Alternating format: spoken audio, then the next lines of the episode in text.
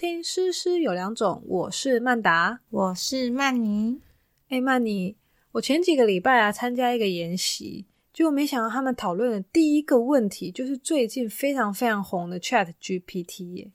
是哦，现在讲师的话题也都很跟得上时事诶。那你们有讨论了什么东西吗？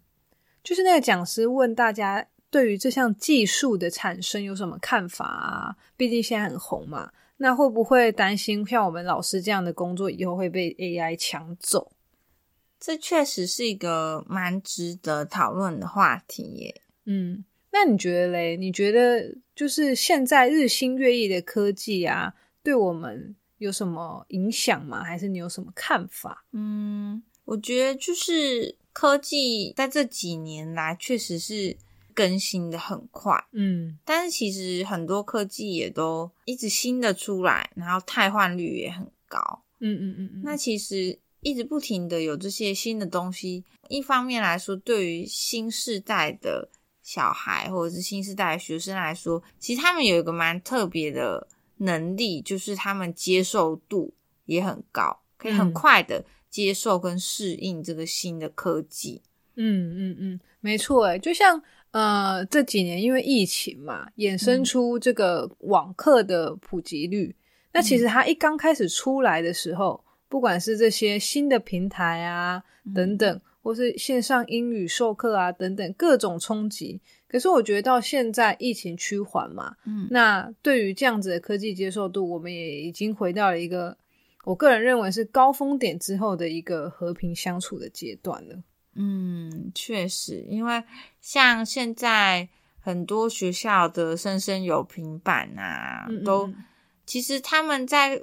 课堂的运用上，就是在这些新的科技运用在教学上，现在也都非常熟练了。嗯，对比起一开始那个刚疫情刚开始那个慌乱的局面，嗯嗯嗯嗯嗯嗯，没错没错。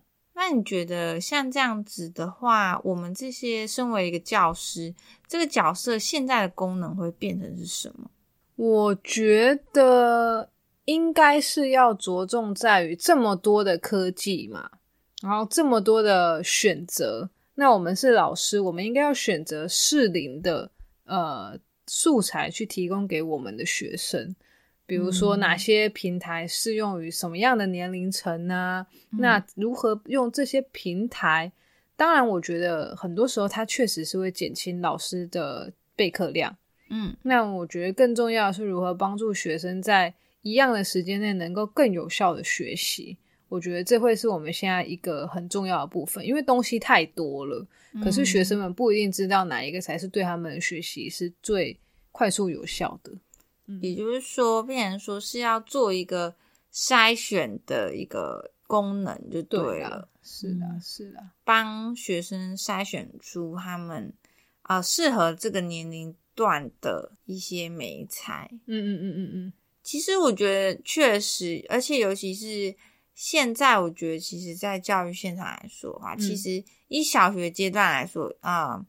低中高年级，就是尤其是低年级。非常缺乏这一块，嗯嗯，就是我觉得像中年级跟高年级，他们都啊已经具备一定的科技的素养，嗯嗯，所以在使用上通常不会有太大的问题。可是我觉得低年级非常容易被忽略。就我所知，就是我自己待过的学校来说的话，就低年级在。这一块还是蛮停滞的，嗯，就是一般还是会觉得低年级比较缺乏这方面的能力，甚至很多学校低年级是没有电脑课嘛，哦，所以其实下意识的他们在做这些呃数位美彩的呃运用在教学上的时候，都会直接略过低年级，嗯哼嗯哼，好像是诶，像我像我这两天在用平板，我也深深觉得。呃，就是低年级光是扫 QR code 或是什么要让东西变全荧幕啊等等这些，我们觉得好像根本不用教的东西，但其实就像你刚刚说，我们都忽略了他们就是他们的需求。对，那在就另一方面来说，或许这就是他们在以这个阶段、这个年龄层阶段来说，还是非常需要教师这个角色。是啊，没错没错，科技可能还是没有办法完全取代。某些功能。没错，像我最近其实，在滑呃社交平台的时候，就看到很多人会比较，也不能说悲观啦，就是会比较慌张吧的讲说，嗯哎呀，老师这个职业啊，或者是这个功能可能会被取代啊什么的。可是呃，并不是说哦，我怎么样死鸭子嘴硬。嗯可是我身为老师，我真的是觉得，其实我们是可以换个角度去想，呃，比如说哪些能力，其实或是哪些东西是科技已经可以做的了。那相较之下，其实我们就可以省点力，把我们的专业放在更需要，或是更需呃更怎么讲，更精进在某些部分的。嗯，对啊，其实我觉得不一定都是负面的。哦，确实啦，因为毕竟现在科技这么发达来说的话，其实像某些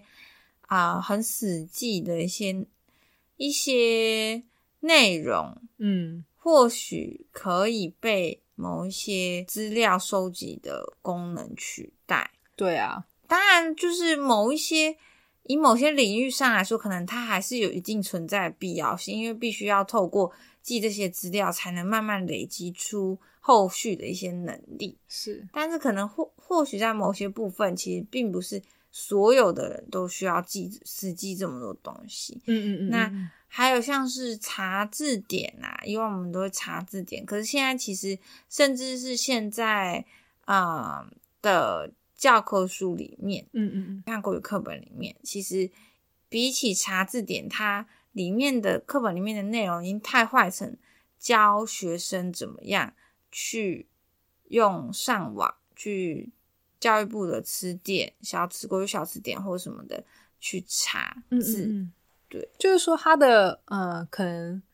希望学生学会的这个能力的部分是一样的，可是方式我们是正在改变啦。对，对啊，所以我觉得讲了这么多教师的角角色啦，广义来说，我觉得不能被取代的部分，嗯像是我们有关怀学生的这个能力，这听起来好像就是很矫情，可是我觉得 AI 毕竟它是一个比较被动的一个存在。嗯对这个东西，它还是比较被动的。像是创造力的部分，可能有些人会说：“哦，现在这个，嗯，这些软体啊，这些平台啊，都可以很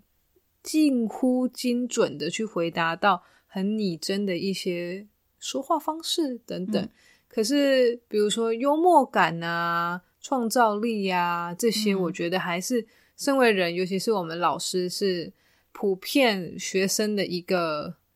模范来讲，嗯我觉得还是很难被取代的。嗯另外，我觉得最重要的就是一个会问问题的能力，嗯因为就像我说的嘛，像这些平台，它如果你没有问问题，它就没有办法给你一个 feedback 或是给你一个答案嘛。嗯，所以你要如何从某些东西，或是某一些问题、某一些症结点去发现它这个创造的部分，我觉得还是老师们可以要对自己有多一点的信心啦。对啊，嗯嗯确实，就是其实毕竟我们真的并不是只是单纯教他们书本上面的一些知识啦。对，其实身为教师，其实